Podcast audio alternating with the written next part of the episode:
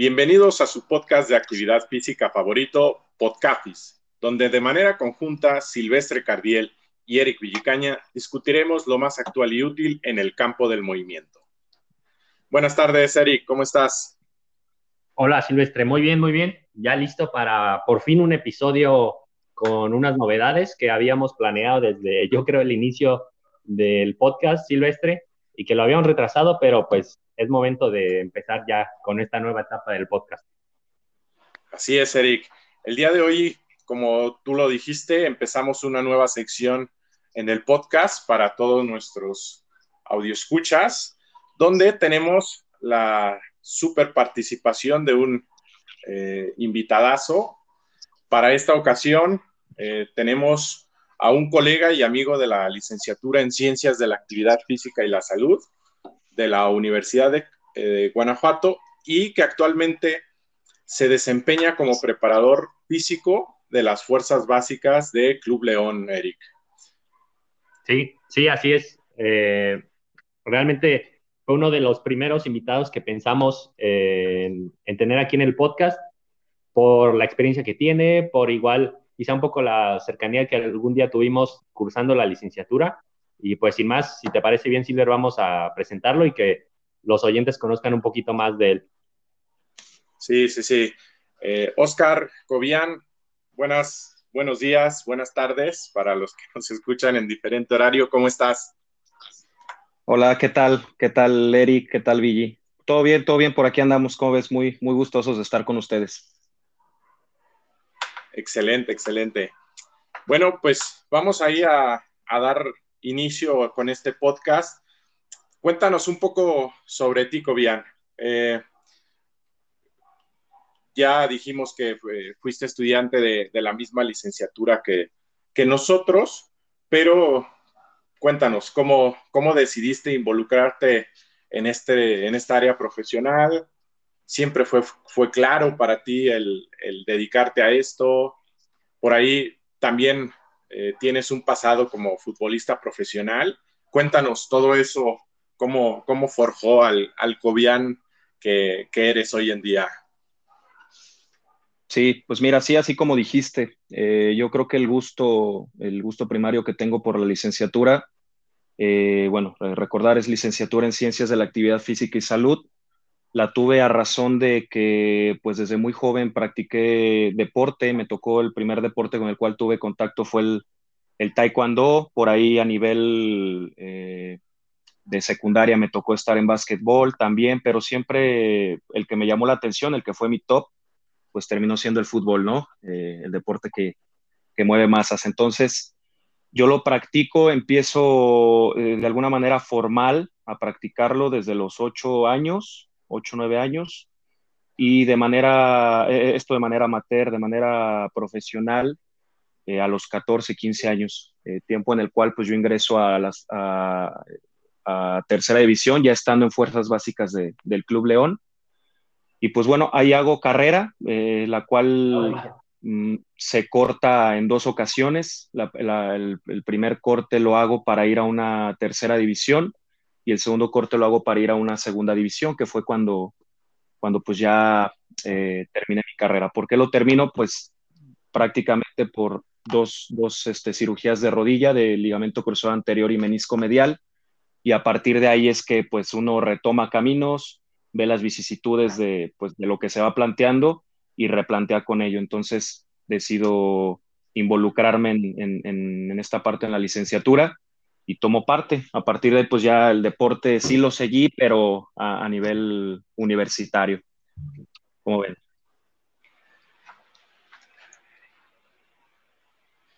Excelente, Cobia. Pues yo creo que es una excelente introducción. Eh, ¿Tienes alguna, alguna certificación, algún posgrado actualmente? Sí, mira, ahorita en, en, lo particular ahora curso, estoy por terminar un máster por ahí en la Universidad Tech, es española en línea, de, es en entrenamiento y desarrollo de la fuerza. Eh, para el rendimiento deportivo. Eh, digo, eh, ojalá todo salga bien y estamos por, por culminar en el mes de julio. Previo a eso tuve, he tenido otro posgrado, este, este, digo, sí o sí debería, debería de tenerlo, dado que ahorita en lo que estoy incursionado, que es en, en desarrollo de tecnología de PTS, que es los famosos WIMO, ¿no? Que es la tecnología con la cual debemos de desarrollarnos eh, para el control y monitoreo de la carga. Entonces, estas dos, por ahí un par más, pero sin, sin más, yo creo que estas dos son las, las más, las de mayor prioridad. Muy bien, Cobian. Eh, es una trayectoria excelente, excelente, yo diría, eh, llena de, de, mucha práctica y sobre todo también no olvidar esa parte del, del conocimiento, ¿no? Pues yo creo que, eh, sin más, Cobian, estamos listos para comenzar con las preguntas eh, ya en forma del, del, podcast. ¿Qué dices? Así es, no, dale, venga. Bien. La primera pregunta es, ¿cómo inicia un día de, de entrenamiento y un día de partido para, para Oscar Cobian? ¿Cómo, ¿Cómo es ese día a día, Kobe? Sí, mira, eh, pues yo creo que empieza desde muy temprano. He tratado de, bueno, ahora con, con, la, con, la práctica laboral, bueno, lo que ejerzo, ejerzo, que es ser preparador físico de la categoría sub-20 en el Club León, eh, es despertarme entre 5, 5 y media, trato de, eh, esto dependerá más o menos la hora por, por las múltiples actividades que hacemos previas al, al entrenamiento en el club. Pero un día normal es despertarme esa hora, eh, eh, desayunar, lo convencional, una fruta, un licuado puede ser. Eh, tomo de trayecto 20 minutos a mi trabajo. Generalmente, ahora en estos últimos tiempos, pues eh, como parte pues, de, mi, de mi formación, tomo algunas de las ponencias que tengo ahí so, eh, del máster en el entrenamiento de la fuerza. Estos 20 minutos los trato, trato esto a veces, a veces no, a veces escucho otro podcast, a veces escucho música, dependerá mucho mi estado de ánimo. El escuchar, el darme esos 20 minutos de trayecto a mi trabajo, pues teniendo esta, pues esta pequeña ¿no? Eh, introyección de, de algún elemento que me pueda luego venir a bien. Llego a mi trabajo, estoy llegando eh, aproximadamente 6.20, 6 y media, Generalmente tenemos unas sesiones previas, eh, nosotros le llamamos el entrenamiento coadyuvante, que pues no, no es otra cosa más que terminar eh, incidiendo en el desarrollo en temas de fuerza para, para los jóvenes. Eh, un día convencional me tomo una hora, quizá una hora con diez, de tener esto, este desarrollo de fuerza. ¿En qué consiste? Pues en separar dos grupos y a partir de ahí es que eh, controlo y monitorizo, ¿no? Ahora el, el, desarrollo de lo que vaya a ser en, a nivel sala o a nivel gimnasio. Después tenemos por ahí, por los horarios del club, que así, así nos lo permite, tenemos un inter como de una hora en la cual la gente, los, los, los jugadores se van, toman un desayuno, están en el vestidor, conviven, pueden actividades eh, extra con el psicólogo, con, con el nutriólogo, otras cosas, ¿no? Y yo ahí en ese tiempo, en ese lapso, me, eh, me, siento con el cuerpo técnico, desarrollamos, de ser el caso, pues la sesión de, entrenamiento, lo que viene en entrenamiento de optimización en campo, aunque generalmente pues esas las hacemos dos, tres días o incluso una semana por detrás, ¿no? Va a depender mucho eh, del cuerpo técnico con el que estés, depende mucho de, eh, de la gente con la que tengas ahí en el entorno. Después de eso, a las nueve, nosotros tenemos nuestro entrenamiento, eh, pues en el cual ya desarrollamos la, las tareas de entrenamiento. Yo estoy ahí, funjo como, como colaborador directamente en las tareas. Tomamos la sesión, eh, generalmente las sesiones 60 minutos, cuando mucho 70, y después pasamos a, a un tercer plano que es eh, el entrenamiento pues, de recuperación, ¿no? Una vez que viene este entrenamiento, se da un pequeño feedback, primero con los jugadores, después hacemos un feedback en general con cuerpo técnico y los jugadores pasan al baño, a, almorzar, a las, las, actividades que tienen ahí por parte del club. Ellos van a casa y nosotros nos quedamos ahí a lo mejor una media hora más. Eh, y pues a razón de eso de once y media estamos libres ahí en, en campo. Mi día eh, sigue, sigue de tal manera laboral porque pues yo llego a mi casa, generalmente, y bueno, ahora, ahora me pasa mucho que pues tengo la presión ya de estar a un mes de, de, la titulación de mi máster, entonces debo estar sí o sí ahora sí conectado en estas, en estas horas, entonces por ahí me pongo a, a darle un poco al máster, a tener a lo mejor eh, alguna lectura obligada que tengo que ver, algo que tengo que aprender, etcétera. Eh, almuerzo, si tengo alguna, algún pequeño lapso de, de, una siesta, pues lo tomo. Si no, eh, salgo de mi casa a eso de las tres y media, tres cuarenta, me voy de nuevo, a las instalaciones del club porque tengo como un segundo rol dentro del club, que es el centro de formación, igual por parte del Club León. Estas son categorías pues no, no, digamos son fuerzas básicas, sino terminan siendo categorías mm, aún más jóvenes que fuerzas básicas. Las fuerzas básicas ingresas a una edad de 10, 11 años y estas categorías pues están desde los 4 o 5 años, ¿no? Entonces por ahí yo estoy a cargo de la categoría 2012-2013 y pues tomo parte del entrenamiento. Eh, lo llevo a cabo de 4.45 eh, a 6.15 es mi entrenamiento, mi entrenamiento. Termino y ya directo para casa allá voy directo a casa, eh, a veces veo a mi novia, hay días en que sí puedo verla, que nos damos el tiempo, y hay días en los que pues tengo que regresar y, seguir, ¿no? Con, con, esta parte académica. Yo creo que ese es un día eh, normal, yo ceno a las nueve y a las once, a lo mucho a las once y media, pues ya estoy en cama. Como ven. Perfecto, perfecto, eh, Después de unos problemas técnicos, ya estoy de vuelta aquí con ustedes. Y qué bueno que mencionas todo eso, eh, creo que nos da parte de información de cómo el estar ya en un entorno profesional, pues también eh, es parte de estarse actualizando, como mencionas que estás realizando un máster o aprovechas pues cualquier cada eh, periodo de tiempo que tienes para ir formando tu manera de entrenar, tu filosofía de entrenamiento y de aquí pues preguntarte lo siguiente, ¿no? ¿Cómo vas formando como esa filosofía de entrenamiento? Obviamente habrá cursos este, más oficiales como el que mencionas que haces, pero pues también hay veces que es simplemente información que vas leyendo, que vas escuchando un podcast, eh, se toma en cuenta, no sé si a lo mejor el club les da una especie de eh, línea de trabajo y de metodología que van a tener y también cómo eso lo vas combinando con tus gustos a la hora de tú, pues ya proponer en la cancha un entrenamiento COVID. Sí, Vigi. Pues mira, yo creo que al final lo que puede mucho, eh, por lo menos en mi plano personal, es el entorno. El entorno creo que me condiciona y me determina mucho el por dónde yo me pueda mover, en qué aguas moverme, esto a nivel en fines eh, tanto teóricos como prácticos. Y, creo que es de vital importancia. A lo que voy es, pues generalmente a lo mejor uso las redes un tanto cuanto más para estar viendo a lo mejor eh, algún contenido de, de, alguien a quien sigo, alguna persona que, que, pues creo que darle seguimiento será importante o ponderará luego en, en mis usos prácticos. Yo creo que es una manera importante. También, como dices, a nivel eh, escuchar algún podcast es importante. También lo hago, eso sí lo hago muy seguido. Para mí eso ya se generó como un hábito y lo disfruto mucho. Eh, entre los cuales pues entra obviamente Podcafis venga, venga, Kobe. Eh, ¿Qué, qué otro nos recomiendas que, que escuches? Pues yo creo que Pacey Performance, aunque es un poco en, ah, sí, sí, sí, inglés, es muy bueno. Hay trato, trato. Eh, ahora no, no, me siento el mejor en, en, nivel de inglés, pero creo que algo se queda. Sobre todo, creo que escucho mejor de lo que leo.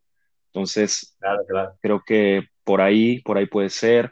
Algunos de la NSCA también son muy buenos.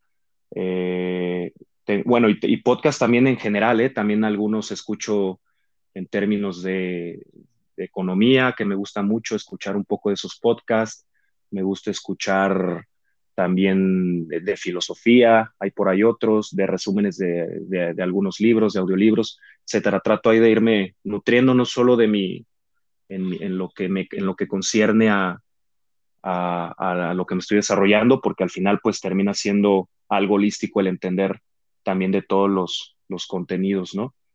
Por ese lado, creo que, que trato de, de, irme bien con ello. Sí, Kobe, totalmente de acuerdo en ese sentido. Yo hubo un momento donde sí pensaba en centrarme, digamos, solo en la parte de digamos, teórica de nuestro campo profesional, ¿no? Eh, entrenamiento, fisiología, todos esos aspectos, pero luego te das cuenta, ¿no? Eh, conforme uno va avanzando más, que no puedes eh, descuidar otras esferas y es importante formarse en todo, ¿no? Nutrirse quizá de, como mencionas, un podcast de otro tema, comportamiento, todo eso, ¿no? Que al final de cuentas, y como mencionan algunas metodologías de entrenamiento, que se me viene a la mente el entrenamiento estructurado, pues al final somos, eh, estamos compuestos de diferentes estructuras y todas son importantes, ¿no? No solamente estamos compuestos de la estructura condicional y tenemos que ver todas para al final de cuentas así generar eh, mejores tareas de entrenamiento. ¿Qué opinas en ese sentido, COVID? Sí, Vigi, sí, totalmente. Yo creo que pues una de las corrientes metodológicas que más me, influenció, si no diría que mm, yo creo que la que me abrió la cabeza fue el entrenamiento estructurado. A decir verdad, a lo mejor hoy queda chico realmente con, todo el mundo de, este, de, metodologías y no solo a nivel este, de optimización, en este caso el fútbol, o puede ser a lo mejor una periodización táctica, entre otras, sino que también hay que llenarse de otros, de otros métodos que también pues es tomar eh, un poquito de unos, un poquito de otros para, pues para nutrir también tu, tu campo eh, o tu expertise, expertise práctica. Así es, así es.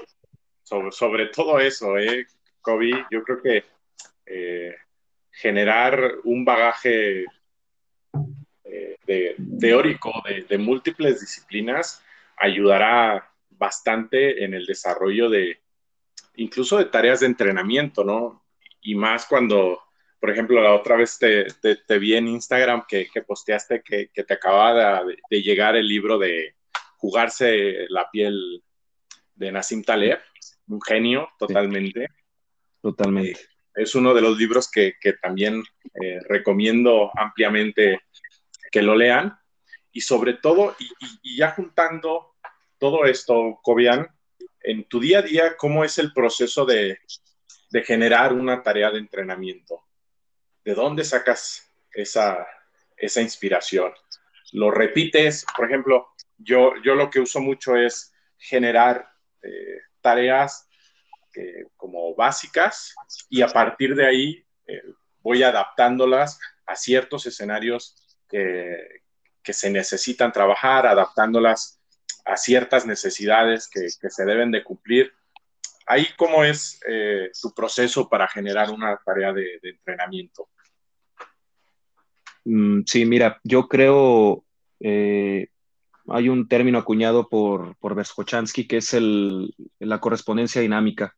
Yo creo que esto aplica tanto a tareas eh, coadyuvantes, luego a lo mejor si quieres ahorita platicamos un poquito de qué va todo esto, pero las tareas coadyuvantes para nosotros es los trabajos en sala, los trabajos que a lo mejor se podría denotar como algo descontextualizado de lo que es una tarea dentro del campo, ¿no? O, una situación eh, real de juego. Entonces yo creo que la, eh, la correspondencia dinámica eh, viene a ser importante para, para esta, este entrenamiento coadyuvante, pero también para el optimizador, porque pues tratamos de darle contextos al jugador, los cuales se van a presentar eh, en la realidad. De ahí parte la creatividad que uno pueda o no tener. Yo creo que eso ya es más eh, propio de cada, de cada uno de los entrenadores, cada uno de los preparadores físicos a la hora del andar y del actuar. Para mí en lo personal, pues sí trato de, pues de agarrar, ¿no? De tener como un árbol. Para mí el árbol con los frutos son las estructuras. Eh, al árbol me subo yo una escalera y, extiendo mi mano para agarrar a lo mejor un fruto, una manzana, por decir así un ejemplo.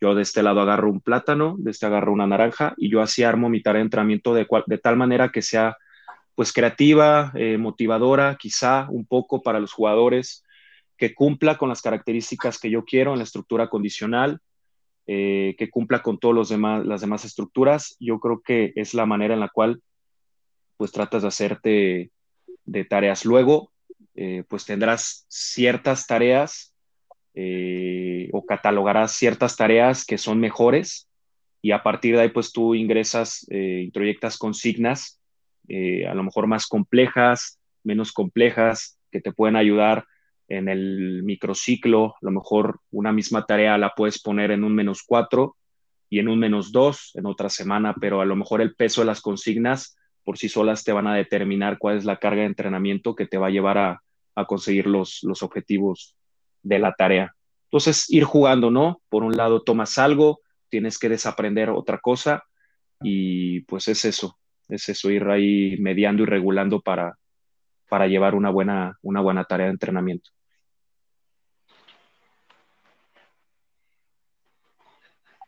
Perfecto, Cody, perfecto. Creo que igual nos amplía bastante el panorama. Perfecta, me parece esa analogía del árbol, ¿no? Al final de cuentas, es ir tomando para lo que se necesita y las demandas que tú consideres ese día. Y profundizando un poquito más en esta parte de, si quieres, eh, profundizamos más en lo del entrenamiento coadyuvante, que como mencionas, digamos, eh, de manera burda, no es lo que se hace en el campo, sino externo que puedes hacer, por ejemplo, en la sala de, pesas, eh, metiéndonos un poquito más ahí y con tu filosofía y el paradigma que tú tienes de entrenamiento, eh, ¿tú cómo organizas una sesión de fuerza considerando que, pues al final de cuentas, al ser deportes de equipo, eh, tiene sus retos, ¿no? Nosotros, Silvestre y yo, que nos hemos desarrollado últimamente más con deportistas de resistencia, al final de cuentas no es un grupo amplio y era un poquito más fácil decir, ok, individualizo esto con esta persona, ¿no? Eh, digamos, tú cómo medias esta parte, cómo te aseguras de que el entrenamiento está siendo de calidad y que al final te acerca a cumplir lo que tú buscas y lo que necesitan los futbolistas en, el campo, ¿no? Sí, mira, eh, partiendo la idea de que el fútbol es un entorno caótico. Yo creo que ese mismo caos, pues debemos de, llevar un orden. Realmente no te puedo decir, o sería yo creo que absurdo que yo llegara y te dijera, mira, yo soy rígido en mi, periodización, yo voy a tomar, no sé, a lo mejor un método de bloques para mis trabajos en, eh, a nivel coadyuvante. Eh, para mí sería absurdo, ¿no? Comentártelo así. Trato, trato por sobremanera de tener una priorización ágil, tratar de darle de manera flexible esos ítems que luego nos, los necesitamos en la temporada para que el jugador se siga desarrollando. Toda vez que la complejidad se da incluso imprescindiblemente en, en, el mismo día. ¿A qué me refiero? A que un día tienes 20 jugadores para entrenar y tu sesión la tienes programada para estos jugadores y y una hora antes te sacan tres para ir con, primera división, lo cual es bueno, es completamente bueno, pero sí te cambia un poquito. Entonces, por eso es que la priorización pues tiene que ser de manera ágil eh, y, tratar de ir ajustándote, ¿no? De acuerdo a ello. En contexto, pues mira, nosotros trabajamos, tratamos de tocar todas las manifestaciones en mi caso particular, eh, vamos monitorizando toda esta parte de una manera muy sustancial, muy, muy fácil, muy heurística, que es a través de, series y repeticiones en reserva. Tratamos de ir por ese camino. Una vez dado esto, pues hacemos por ahí unas ecuaciones, eh, una ecuación de Epley, que es la, que más, la que más utilizo, yo, pero hay algunas otras tantas, para sacar los porcentajes de, carga del RM que, que luego trabajamos en la sesión. Esto digo ya más en contexto, ¿no? Al, nivel, nivel este, de trabajo. Una vez que tenemos esto para ciertos eh, patrones de movimiento, pues yo me hago, ¿no? De qué patrones de movimiento, en qué fase de la temporada me pueden ayudar más. Obviamente, por ejemplo, ahora estoy en, pretemporada, tenemos, estamos a cuatro semanas de iniciar torneo, pero luego a lo mejor el grado de complejidad del patrón de movimiento o, de, otras, eh, de otro contexto que me voy a encontrar en, a, media temporada, pues va a ser otro, ¿no? Voy a tener que implementar a lo mejor otros recursos para, para generar otros, otros patrones de movimiento o otra propuesta de ejercicio. Eh, pues dicho eso, eh, yo baso mi programación de la fuerza en patrones eh, de, de, bisagra, de cadera, de rodilla, lo que es rodilla dominante, cadera dominante. Tratamos ir de lo, de lo bilateral a lo unilateral, generalmente así en el transcurso de la temporada. Eh, vamos luego también, me baso mucho mi entrenamiento a lo mejor en vectores de movimiento, eh, torsionales, laterales, frontales. Vamos ahí jugando con ello. Trato de hacer como, como un menú en el cual, mm, te vuelvo a decir, bajo a lo mejor esto sirve para hoy, para cadera dominante, a lo mejor para rodilla dominante voy a meter este ejercicio y a lo mejor para core voy a meter este otro, ¿no? Y, a partir de esos, pues genero eh, el entrenamiento, voy monitorizando la carga posterior, sabiendo qué fue lo que se trabajó para después, la siguiente ocasión que vuelva a entrar al gimnasio, pues ya tener un, un contexto de, de, qué tan más o qué tan menos debería de, de, incidir en, en, la nueva carga. Obviamente siempre soy de la idea, mucho de la idea, creo que es mejor subestimar que sobreestimar, porque pues el, sobreestimar una carga de entrenamiento pues tiene eh, consecuencias realmente que pueden pues eh, llevar a, tener una contraposición y el subestimar pues a, pues a partir de ahí potenciar el rendimiento, ¿no? Entonces tratamos ahí más o menos de, ir llevando esa, esa tónica. Sí, Cobian. Tú acabas de describir completamente eh, pues la definición de lo que es un entrenamiento robusto, si para nuestros oyentes les quedaba alguna duda, porque dedicamos ahí un episodio a, ese tipo de entrenamiento, pues es, Cobian acaba de, contextualizarlo de manera espectacular, cómo es ese entrenamiento robusto. Y por ejemplo, tú, Cobian, eh, eres parte de toda esta, eh, de toda esta comunidad en la cual me incluyo de generar el entrenamiento o una dosis mínima o te arriesgas a, ir un poco más allá de esa dosis mínima o cómo está ahí el, asunto respecto a, tu filosofía, Cobian? Mira, dependerá mucho también, mm, digo, soy mucho de la idea, dependerá un poco de la etapa de desarrollo del, jugador. Eh, al final, si aterrizamos a qué me refiero, pues esa a la experiencia previa que tiene el jugador en cuanto a la alevosía del, del, entrenamiento de fuerza. ¿Qué quiere decir esto? Hoy en día, por ejemplo, yo hoy entré a sala, hice dos grupos. Tengo un grupo, el cual eh, conmigo ya tiene seis meses, eh, ahora que, que, estuve en la sub-20, pero el otro grupo, los seis meses previos, estuvo en sub-18. ¿Qué pasa? Que a lo mejor, eh, no por decir que el entrenamiento de la 18 al de la 20 en términos de fuerza sea distinto, pero sí a lo mejor en implementos y complementos, eh, como puede ser la entrada a sala. La sub-18 no tenía una entrada a sala.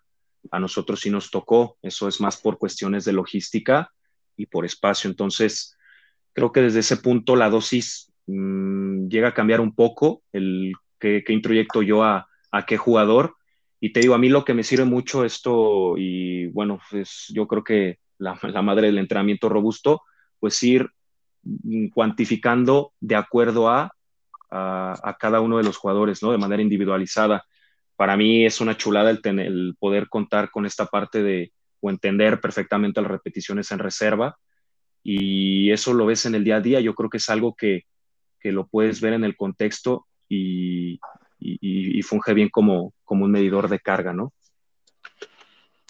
Sí, Kobe, fíjate, qué bueno que lo mencionas. Yo soy eh, súper fan de ese tema. Bueno, igual con Silvestre de las repeticiones en reserva y preguntarte a raíz también de lo que mencionas que depende mucho el, el, entrenamiento dependiendo del desarrollo que haya tenido el jugador. Digamos, ¿cómo fue tu proceso? No sé si, o si ya lo conocían antes, o cómo tú logras que eh, un jugador eh, logre entender ese concepto de repeticiones en reserva, ¿cuáles son tus estrategias, digamos, como a nivel educacional para darle a entender que sepa cuándo, digamos, ya está muy cerca del fallo, cuándo es mejor quedarse corto, porque quizá nunca falla, ¿no? Que eh, quieren, a lo mejor llegan muy motivados y se les puede pasar un poquito la mano. ¿Cómo tú vas mediando eso? ¿Tienes alguna estrategia o un tip que nos puedas ahí compartir? Sí, mira, yo creo que en el entendido de que eh, tratar, para mí es una falacia el tratar de encontrar un RM óptimo, ¿no? Ahora sí que esta disyuntiva entre el óptimo y lo robusto, para mí eh, no tenemos un, un, RM óptimo en un, en un, semestre, en un macro, mucho, digo, en un, micro, mucho menos en un macro. Y día a día también es variable. Yo no sé si el jugador una noche previa, qué sé yo, durmió tres horas o durmió ocho, no sé con qué viene en el estómago. Eh, todo esto, bueno, hay, hay, hay este, otros, otras métricas, ¿no? Para también valorarlo. Pero entonces, no sé si su novia lo dejó, no sé si, si se, peleó se peleó con sus papás. Es muy complejo, pero yo creo que ahora que, que tuve con, mi primer contacto, ahora me quedó claro ahora con estos, estos chavos eh, que vienen, que no han tocado esta parte del todo.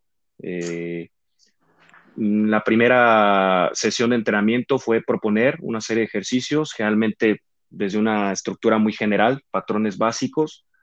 Y eh, un ejemplo, eh, tenía una sentadilla, ¿no? Con desde arranque, con, con barra. Entonces, mm, yo propongo primero un peso, un peso intermedio, es mi primera propuesta, y propongo X número de repeticiones a partir de ahí yo trato de acercarme con un feedback más individualizado y preguntarle, oye, eh, ¿cuántas, ¿cuántas repeticiones más crees que, que, pudiste haber hecho, no?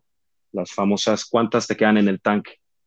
Entonces, a, partir de ahí voy, voy analizando, voy, me llevo mi libretita, ¿eh? no creas que soy de llevar mi laptop ahí, no, no, no, es mi libretita, ah, noto rápido, tengo ya mi bitácora y así nos vamos este, regulando, ¿no? Por ese lado, luego hay otra parte, es la disyuntiva que te digo que uno trata de, entretejer todas las partes, porque también tengo jugadores que me entrenan con, con primera, que vienen con, con, con, el Wimo, con el dispositivo, que también tiene algunas unidades métricas y que también vienen a lo mejor con una, con una evaluación previa en, en, un transductor lineal, un encoder, con ciertos también patrones de movimiento. Entonces, también yo tomo eso como base, también puedo tomarlo, pero directamente yo no, no infiero tanto con, con, este entrenamiento basado en la velocidad, ¿no? ¿Por qué? Porque pues no tengo el, el, dispositivo. Realmente trato de buscarme otros métodos. Entonces yo creo que es eso, ¿no? El cómo entrar con el jugador, lo veo así tal cual. Eh, trato de no hacerme las famosas pajas mentales y tratar de irme más allá de lo que no puedo dominar. Trato de ser muy eficiente.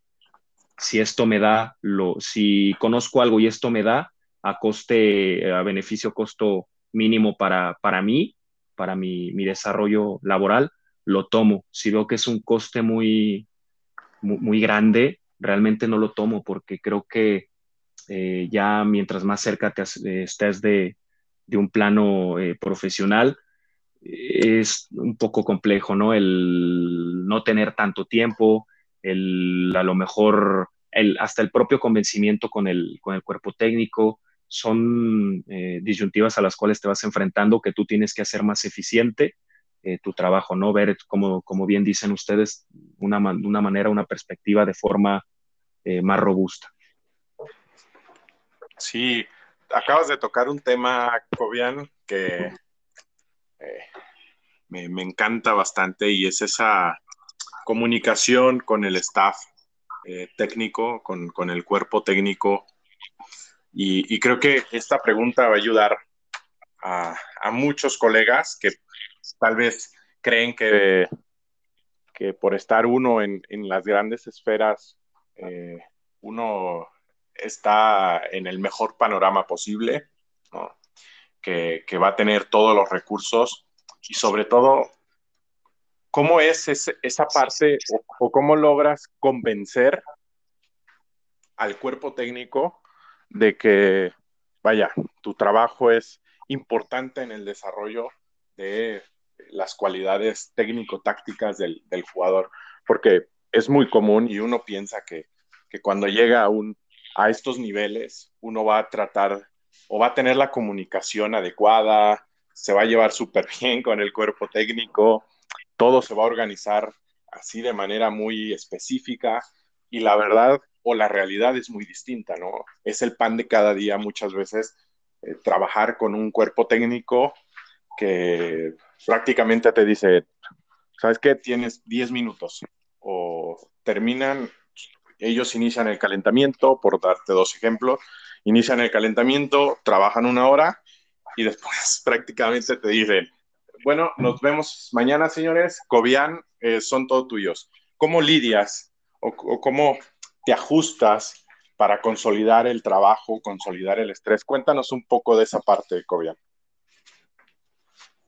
Sí, Silvestre. Mira, pienso que, mucho, mucho de esta parte tiene que ver con la seguridad, empezando, creo que el primer contacto es primordial, es, es muy, muy importante.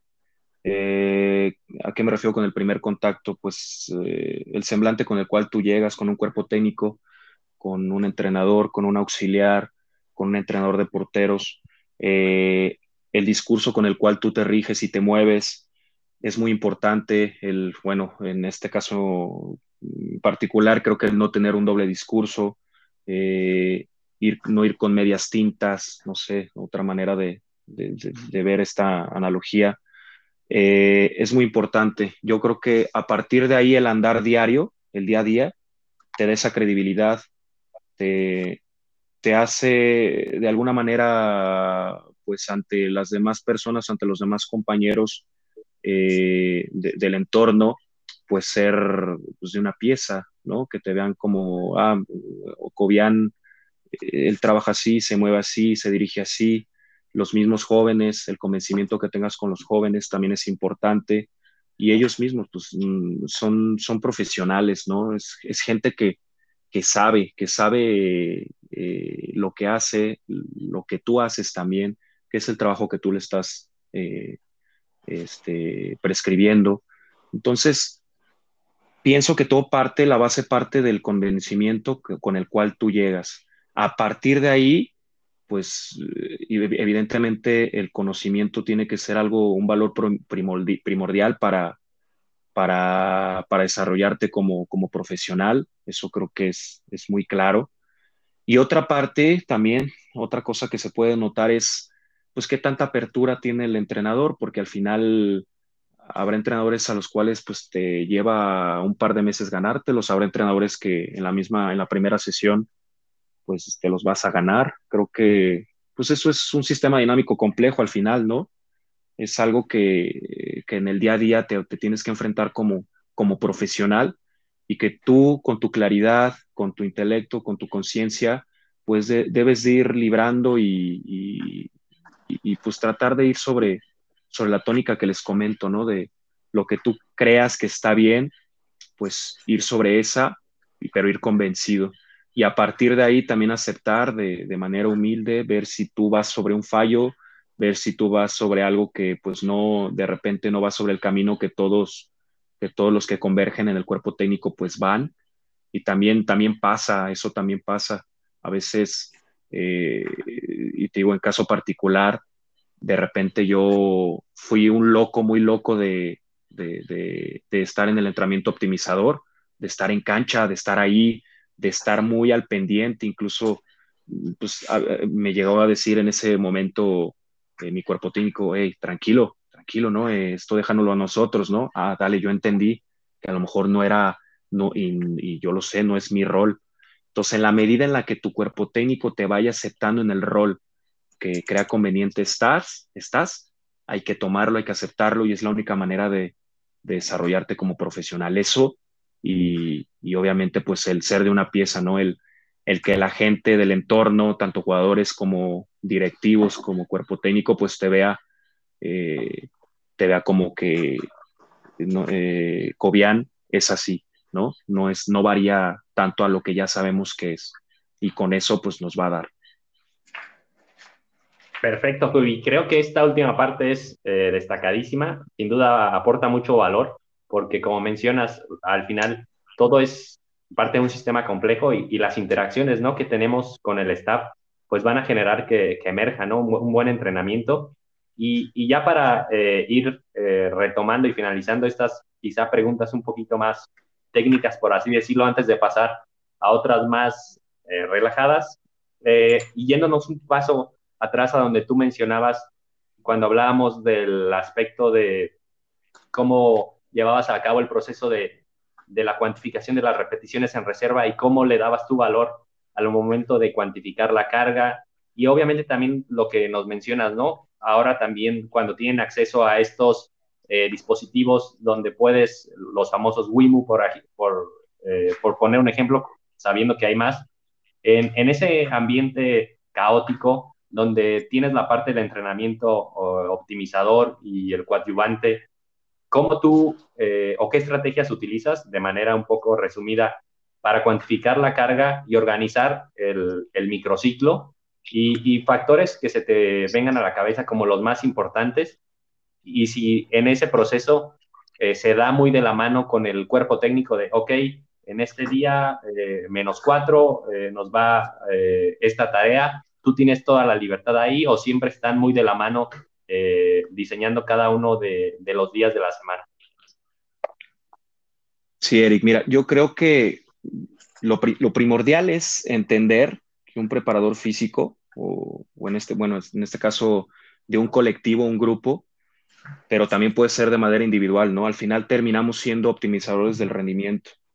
Eh, soy, me queda claro, me queda claro que en mi etiqueta soy un catalizador y que lo que diga el entrenador, pues debo a partir de ahí yo regirme de mis estrategias, valerme de, mis recursos para poder eh, de alguna manera fehaciente pues tener un equipo, en este caso pues que corra, entrenadores al final piden que corran los 90 minutos, que lo hagan a buena intensidad, que tengan poderosos cambios de ritmo, buenos sprints, que compitan en el cuerpo a cuerpo, que tengan buenas recuperaciones eh, después de un esfuerzo eh, intenso.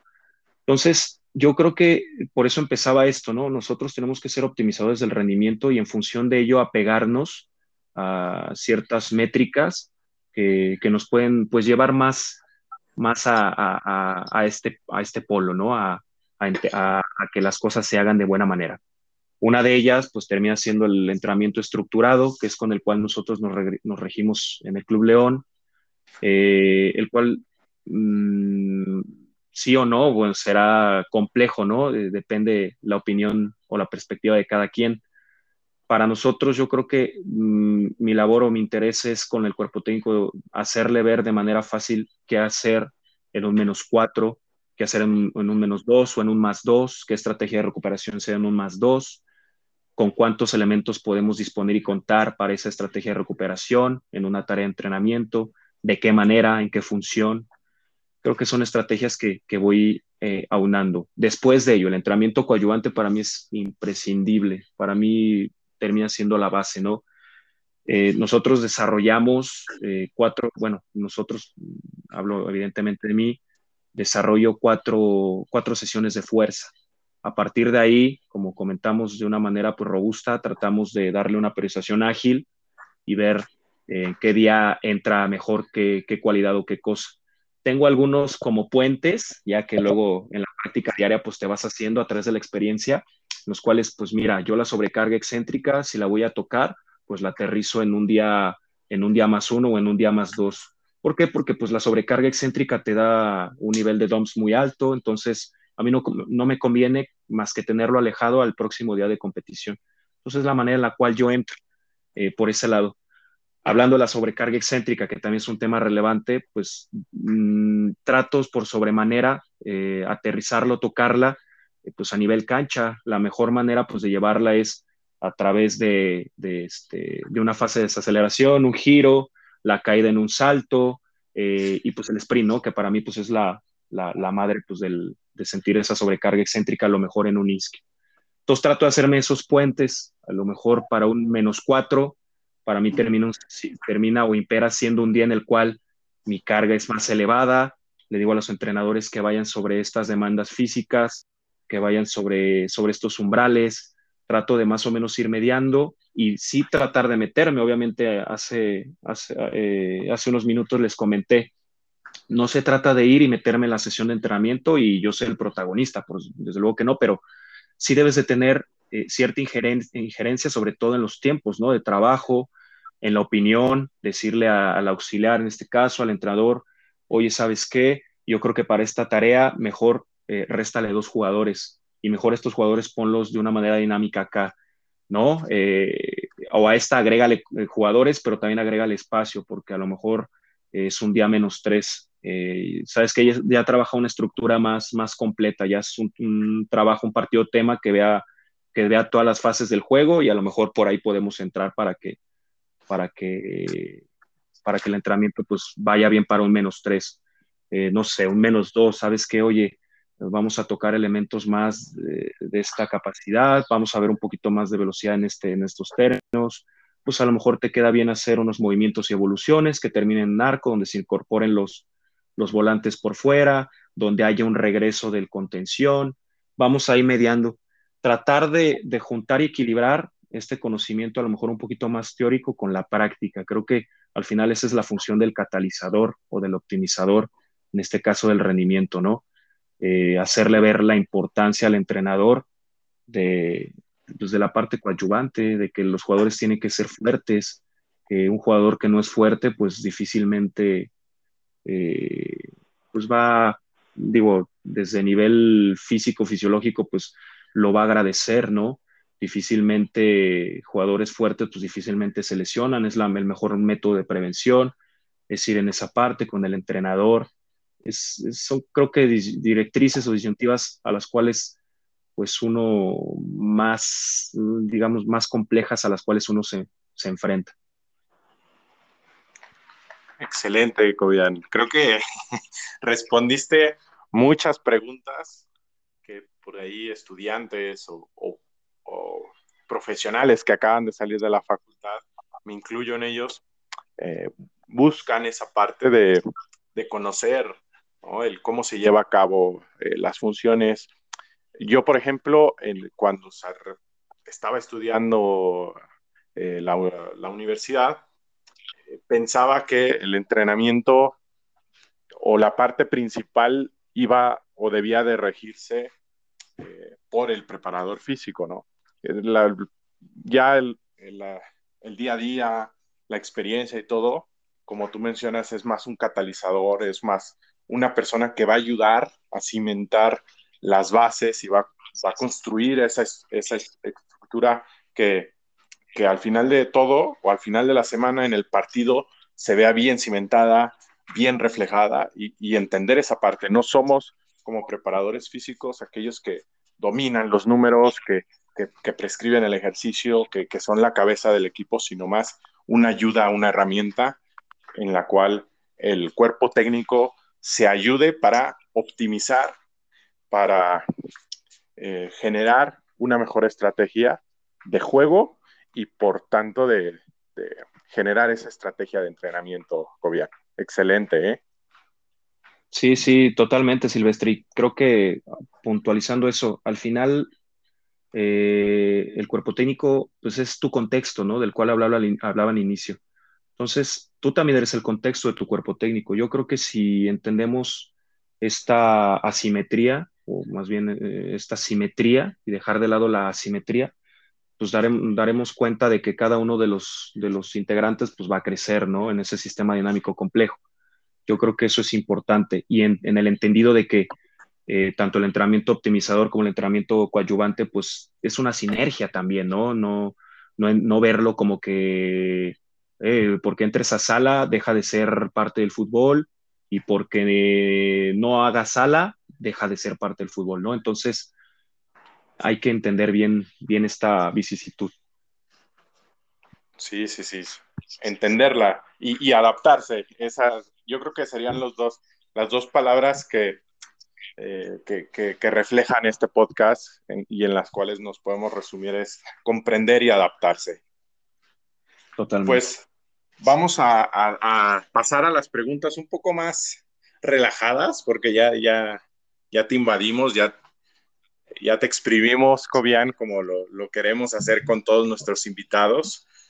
Eh, entonces, actualmente tienes un tema, puede ser ajeno al, al área, al fútbol, a la preparación física, o incluso puede ser de, de esta área, que te esté volando la cabeza, que, que ahorita digas, que, que, prácticamente te estés dando una cachetada con guante blanco al Cobian, que era antes de leer eh, o de escuchar, no sé, algún, algún tema. Cuéntanos sobre eso.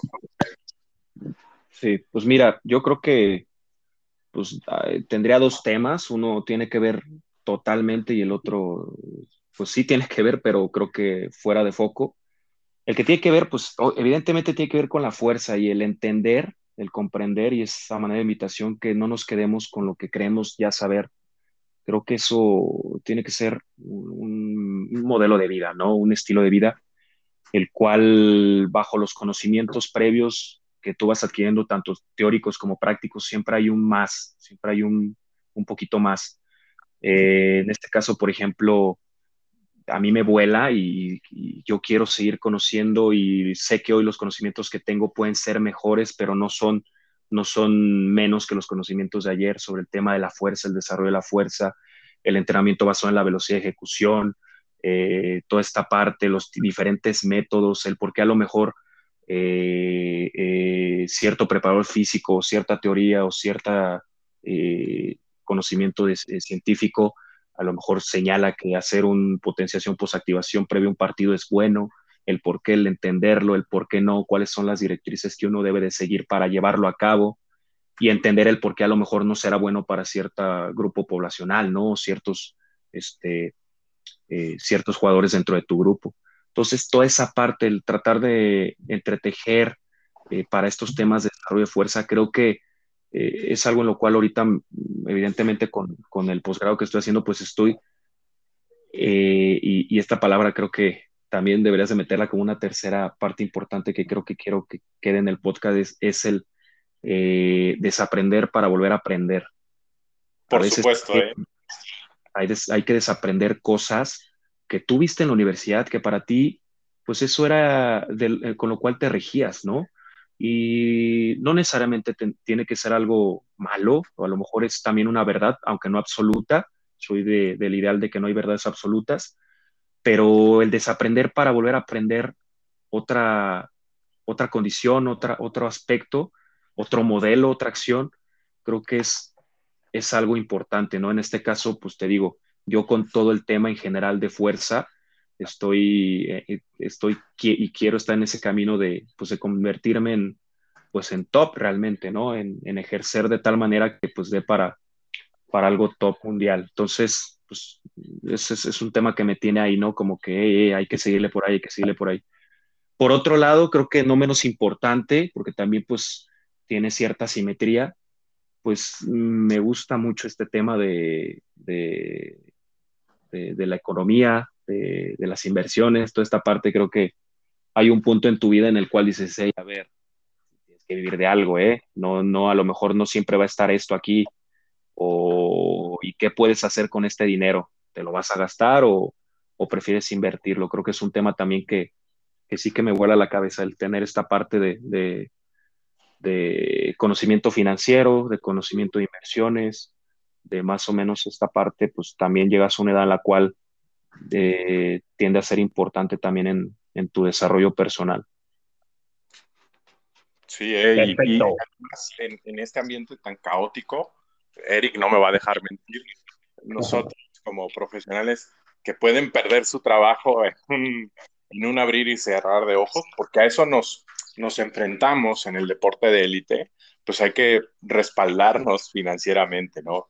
Y más cuando tenemos estos como tú, como yo o como Eric, que queremos eh, y que entendemos que es importante salir de, nuestra trincherita eh, llamada México para abrir nosotros horizontes y ser competentes. ¿Tú qué opinas de esto, Eric? Sí, no, totalmente, totalmente de acuerdo. Y, creo que para complementar bien, eh, Kobe, aunque ya nos dijiste eh, justamente los temas, ¿no? Que, te llaman la atención, más precisamente algún, puede ser de esos temas o de otro, eh, más un libro que te haya gustado mucho y que dijiste a partir de este, sabes que empecé a darle otro giro de tuerca al entrenamiento de fuerza, o no solo eso, sino un libro que te haya gustado mucho, aunque sea de otro tema.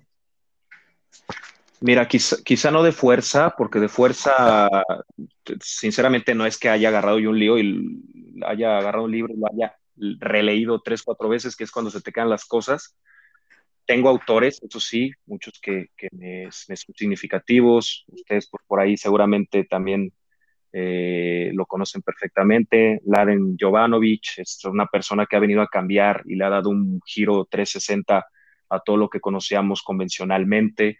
Pero pues también hay otros generalistas, ¿no? Que parten una base y es, gente muy, muy, este, pues próceres realmente, ¿no? Como Berskochansky, eh, otros tanto, Bompa también tiene cosas de las cuales uno aprende y sabe a partir de ahí, pues lo que, lo que hoy va generando. Por el otro lado, digo esto a partir de ahí, pero yo creo que un libro que me marcó, pues es el de Francisco Seirulo. Para mí es un libro que, tiende a ser una, libra, una, una Biblia perdón, en el entrenamiento eh, este, estructurado. Para mí es una, una Biblia, su libro, que es el entrenamiento estructurado en deportes colectivos porque a partir de ahí para mí me abrió la cabeza, ¿no? En este tema en concreto del fútbol, de las SCPs, de todas estas tareas de entrenamiento, del cómo llevarlas a cabo, las estructuras de cómo se rige el ser humano deportista. Y a partir de ahí, pues bueno, ¿no? Eh, también tengo, en general, pues como comenta el buen Silvestre, para mí Nassim Taleb, jefe y jefazo desde Black Swan, pero ahorita recién voy por la segunda lectura de Jugarse la piel, Skin in the Game. Para mí es una obra de arte, la verdad, porque él te lo da desde un plano él es un economista, entonces te lo das desde su expertise, desde su campo, pero tú ves traslúcido eh, cosas que mundanas que luego se presentan también en tu día a día. Y de él, pues tengo mucho el, término este que acuña de los sistemas dinámicos complejos, el cual es el que me vuela la cabeza en estos temas. Yo creo que, que es, eh, y me impera mucho, ¿no? Esta parte de este autor. Excelente, excelente. Yo eh, te voy a, aprovechando esto que estamos hablando de libros, eh, por ahí Eric y yo tenemos un, una secreta obsesión por el trabajo de eh, esta española que habla de, sistemas complejos, la doctora, ay, se me fue su, nombre, Eric. Natalia Balaguer. Sí, sí, sí, Natalia Balaguer. Es, un, hizo un doctorado, ¿no? En sistemas dinámicos complejos. Sí, sí, sí. Y que además es eh, mano derecha de Francisco Seirulo. Entonces es una lectura que ahí eh, nosotros te recomendamos. Es muy densa, como tú, tú, te has de dar cuenta. No somos los expertos en ese tema. Algún día esperemos serlo, pero bueno, es una pequeña eh, recomendación. Igual para todos los que nos escuchan, un temazo que, les va a volar la cabeza. Y pues ya, una última pregunta, Eric, te la dejo a ti. Sí, Kobe, ya perfecto, aunque nos diste eh, ya varias eh, pastillitas, ¿no? Para que fuéramos tomando y frases que ya definimos como desaprender para volver a aprender, pero igual si pudieras darle un consejo, un consejo eh, preciso a los colegas de pues nuestra licenciatura o nuestro campo profesional que van iniciando la carrera o a mitad de ella que a lo mejor ya están muy motivados o por el contrario también eh, pues están medios perdidos entre el mar de información que se pueden eh, hacer frente. ¿Qué, les eh, recomendarías? Un consejo. Mira, yo creo que principalmente para el estudiante, el estudiante en general, obviamente aquí claramente vamos a, las ciencias de la actividad física y el deporte, yo creo que un, bueno, un consejo, una opinión es, eh, vayan más allá de lo que un libro les puede decir. Siempre vayan más allá. ¿A qué voy? A que hoy los, los revolucionarios, esta gente revolucionaria que ha venido a, dar un giro 360 del entrenamiento, eh, realmente pues ellos fueron, ellos, ellos no se quedaron con lo que los libros decían, ellos fueron más allá, ellos publicaron, ellos evidenciaron a partir de, una base, obviamente, eh, más y más, ¿no? Yo creo que sería un consejo para el estudiante, no se queden con lo que a lo mejor dice un libro que, tu maestro eh, vino y te dijo, a lo mejor sí es un buen libro, pero hay otros tres mejores, ¿no? O a lo mejor es un buen libro, pero no es el tope de la investigación. A lo mejor tú, tú puedes ser parte de, de contribuir con eso, ¿no? De que, de que no hay un tope por ese lado. Yo creo que quizá otro consejo, otra opinión para la gente que ya está en el, expertise laboral, mm, mientras más, luz haya. Yo, hay, una analogía que me quedó muy claro de, uno, una persona que, sigo eh, por ahí, es, un maestro que tengo en el máster, que es Leandro Carbone. Eh, tú tienes una, una, tablita y tú tienes dardos, ¿no? Pero muchas veces tiras esos dardos en la, en la oscuridad. Eh, pues obviamente veces le pegamos, le pegamos sin querer, ahora sí que sin querer queriendo, y a veces no le damos ni siquiera al, tablero. Entonces, si tú te haces de recursos, si tú te haces de métricas, si tú te haces de, del transcurso del día a día, cosas que, vas viendo y te las quedas, te las guardas y vas ganando experiencia, eh, esa sala sin luz mm, de repente va a tener una vela y vas a poder ver un poquito más, aunque no con el, con el foco atencional al 100%, ¿no? Como óptimo, como tú quisieras pero pues mientras más pasa eh, el andar y sigues abierto a conocer, a ver, a entender y, tal, pues esa luz se va a convertir ahora sí en un foco y vas a ver la sala por completo y vas a tener los dardos y la puntería para, para, para ganarte tus 100 puntos, ¿no? Y darle justo, justo en el medio. Entonces yo creo que es esa parte, ¿no? En el expertise laboral.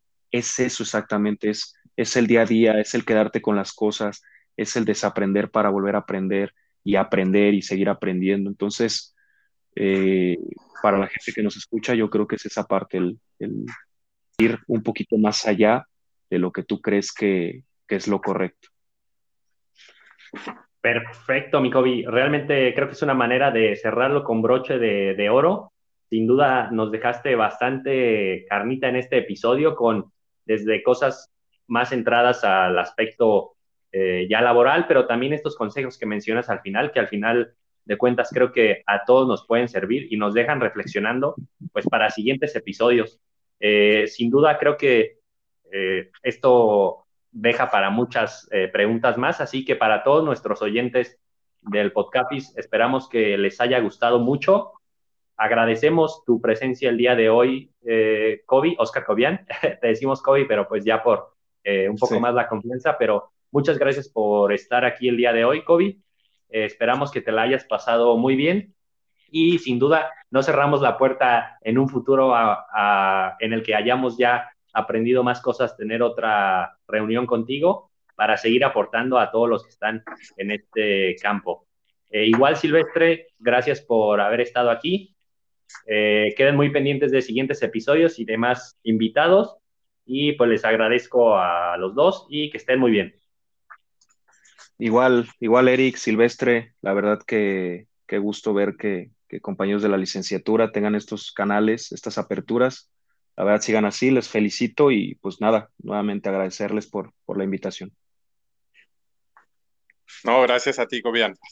Y pues ahí eh, quedamos pendientes de un próximo episodio. Ya en ese episodio yo creo que ya hablaremos de sistemas complejos un poco, un poco más metidos en el rollo. Perfecto. Bien, bien. Perfecto. Hasta luego. Nos vemos, chicos. Que estén muy bien. Bye bye. Bye. Chao.